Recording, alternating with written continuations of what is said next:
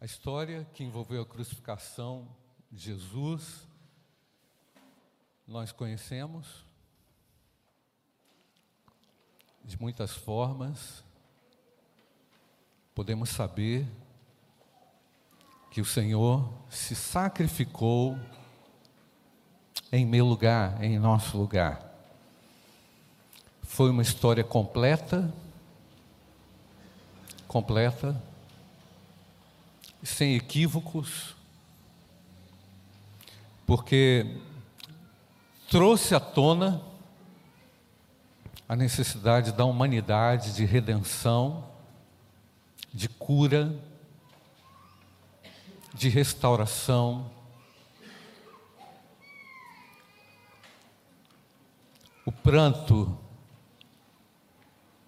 que prevalecia a angústia que prevalecia, a escuridão que prevalecia, não prevalece mais. Deus em Cristo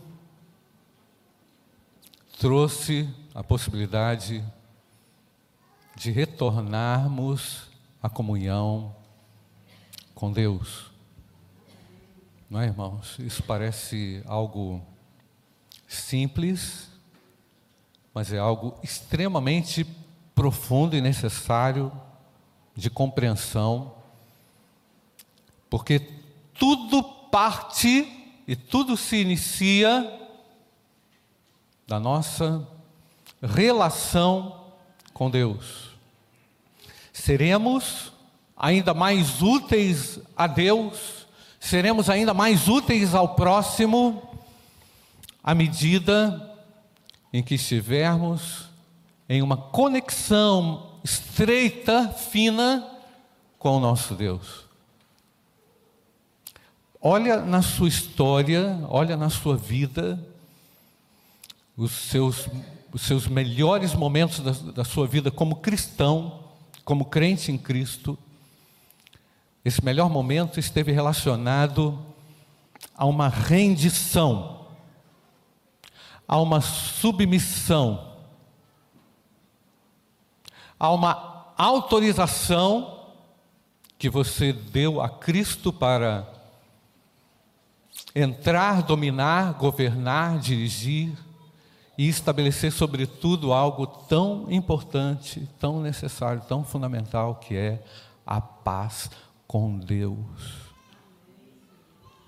Você está em paz com Deus, sim ou não? É uma paz inegociável.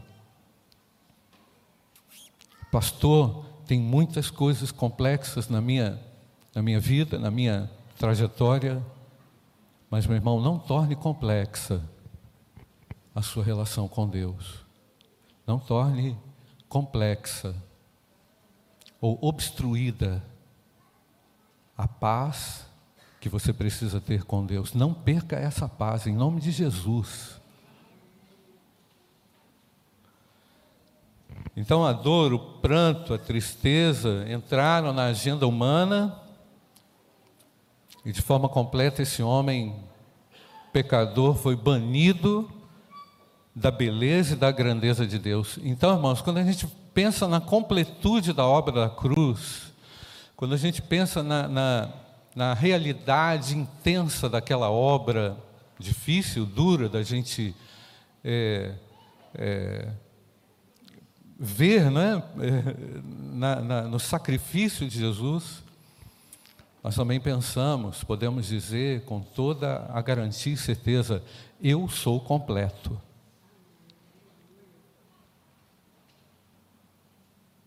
Eu sou completo em Cristo. Amém, irmãos? Ainda que os seus traumas tentem dizer a você, ainda que as suas dores tentem dizer a você, que você não é completo, em Cristo eu sou completo. Ainda que na sua relação com seu filho, ainda que na sua relação com, conjugal, ainda que na sua relação com o trabalho, ainda com que a sua relação com as pessoas não seja isso aí que é, você queira, você pode dizer: a obra da cruz foi completa e é por causa disso que eu me sinto satisfeito. Irmãos, é interessante que acontece uma coisa comigo, quando eu, assim, começo a, orar e a pedir a Deus o que falar aqui, irmãos.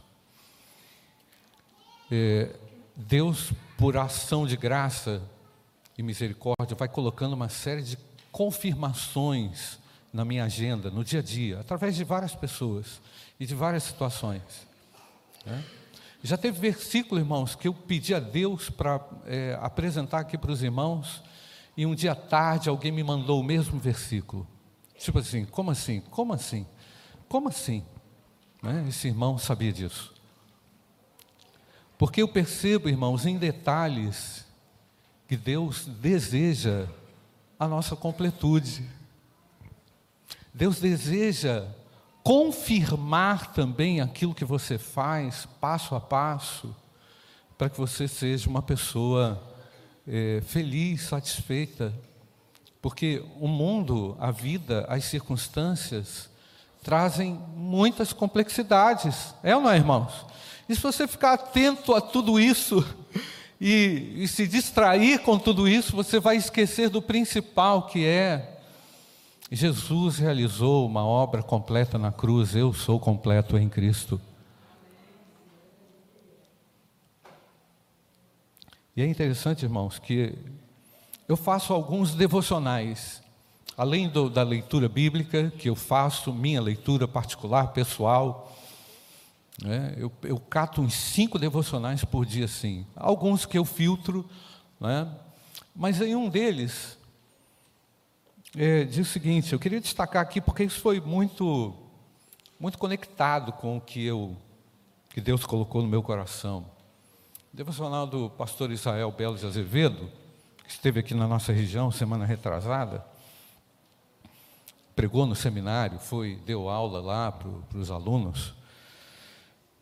É, pastor Israel é um escritor de muito gabarito, escreve de uma maneira muito tranquila, diria assim.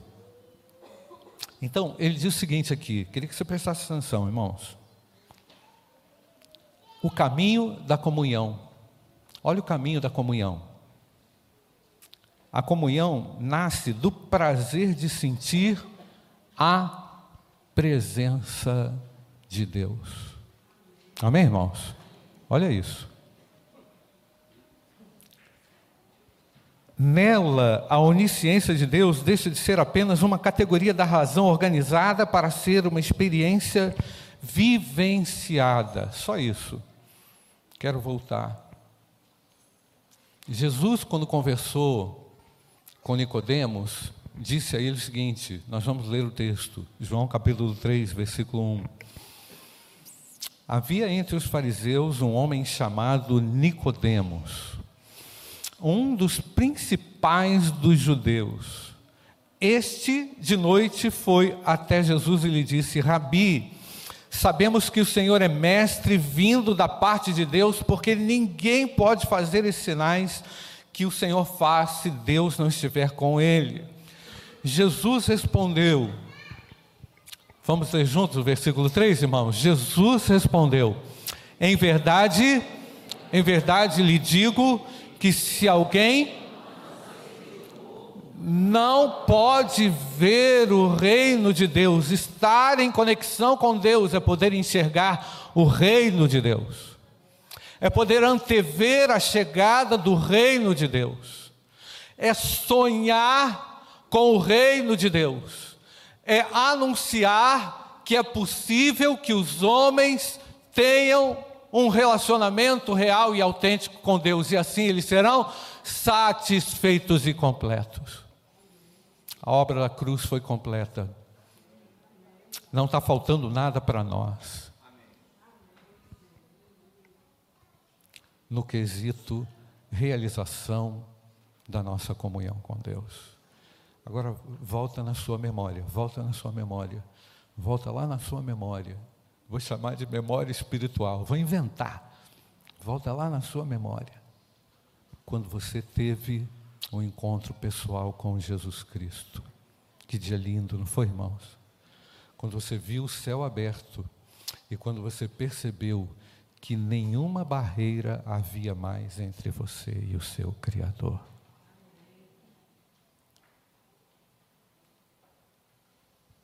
Irmãos,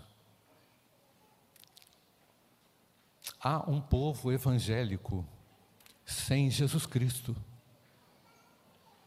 Há um povo, não estou falando de vocês não, mas há um povo evangélico sem novo nascimento. E aí, o que é que a gente percebe, irmãos? Uma diversidade tremenda de comportamentos e de ações que se desconectam de Cristo, que não se conectam com Cristo. É por isso, irmãos, que eu preciso falar isso aqui agora. Tudo começa com a sua relação com Deus. Eu me lembro, irmãos, que quando eu tive realmente uma experiência, veja bem o que eu vou falar, hein? Uma experiência de novo nascimento, agora estou falando de mim, eu. Você pode perguntar para minha mãe que está aí. Quando eu tive uma experiência de novo nascimento,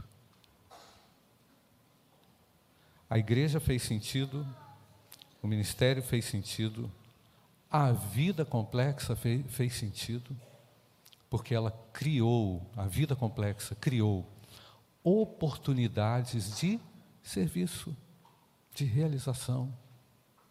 Olha o que Jesus fez no último momento da sua vida. Ele decidiu tão somente fazer o que, irmãos? Servir. Podia fazer um discurso daqueles, né, irmãos? Podia fazer assim, conhecendo todas as, todas as coisas, o coração das, das pessoas, e tendo o diabo colocado no coração de Judas a intenção de traí-lo, Jesus poderia falar assim: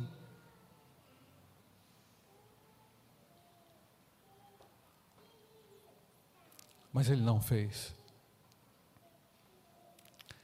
Porque a conexão de Cristo com Deus, no meio do caos, o colocou em atitude de serviço.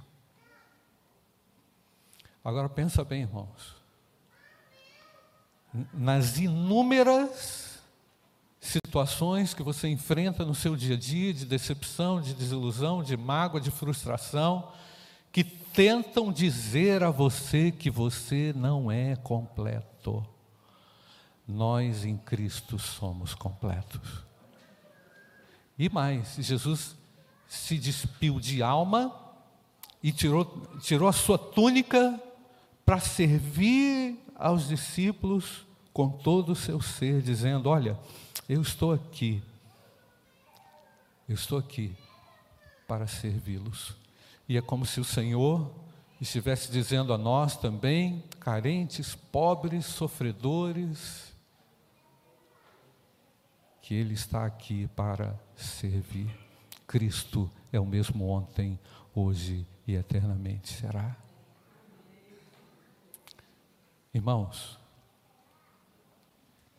nós vamos precisar dar um, como diz, né? Vamos precisar dar um grau no nosso serviço, ainda mais. É ou não é, irmãos? Você vai ter que dar um grau. Por quê? à medida que as situações se tornam mais e mais complexas, o crente completo vai poder abençoar muita gente. E nós estamos aqui para abençoar muita gente, irmãos. A minha vida existe para abençoar em Cristo as outras pessoas. Então, olha o destruído da sua casa, olha o drogado ali da esquina, olha quem está derrubado, olha quem está destruído. E não culpa o governo, não. Agradece a Deus pela oportunidade que você tem de ir ao encontro do necessitado. Porque não faz o mínimo sentido, irmãos, a gente participar aqui do memorial da ceia do Senhor para dizer assim: ah, eu estou salvo, ótimo, maravilha. Não, tem, tem um serviço gigante para ser feito. É ou não, irmãos? Tem um serviço gigante. Olha isso. Há algo que nos espera, que aguarda os completos.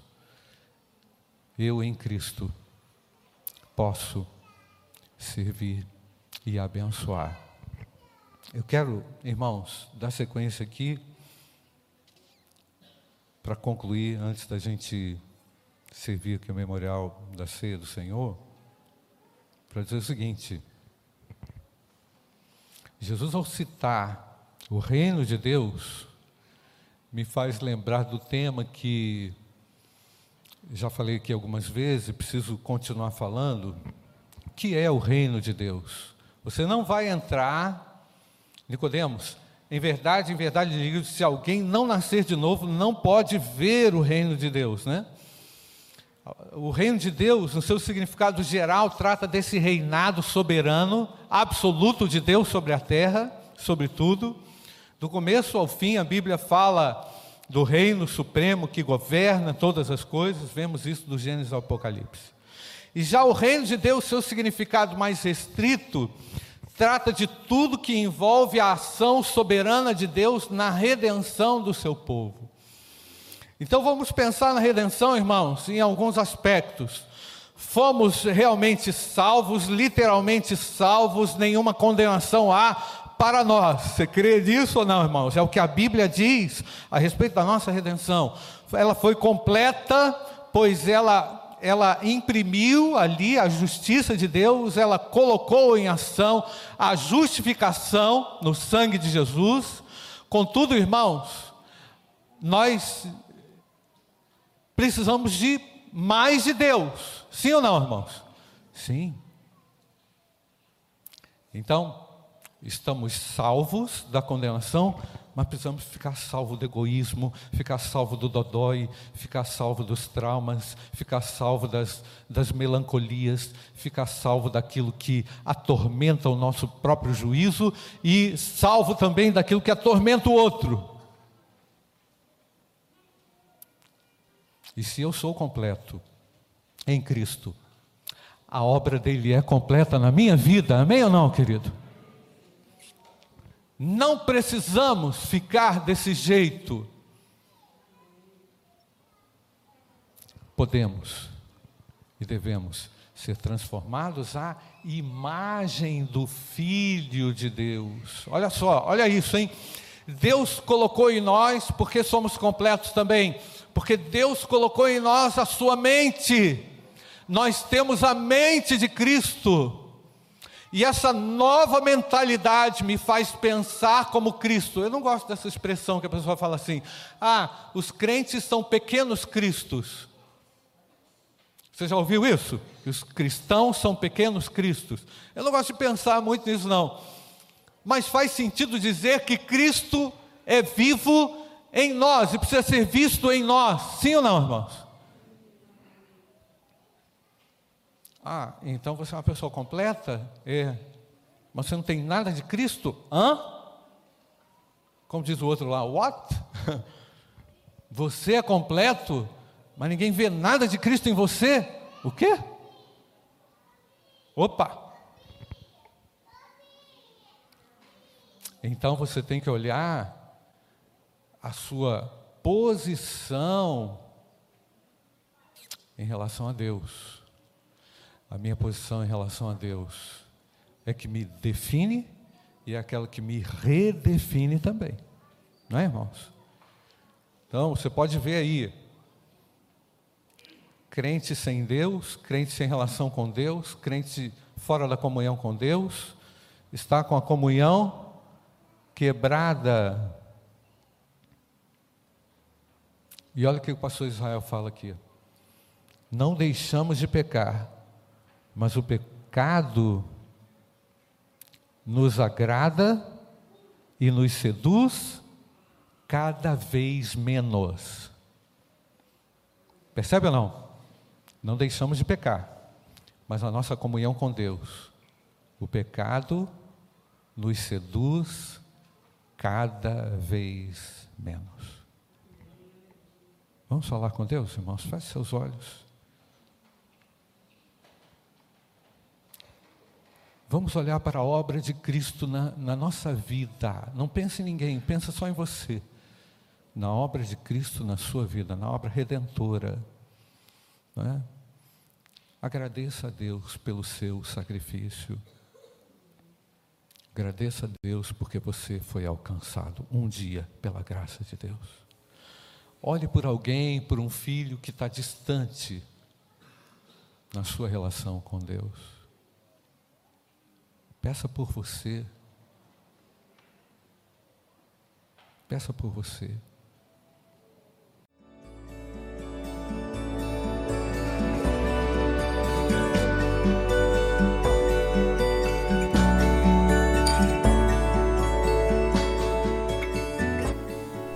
A Igreja Batista do Bom Retiro tem plena convicção de que a palavra de Deus é poder para salvar e transformar vidas.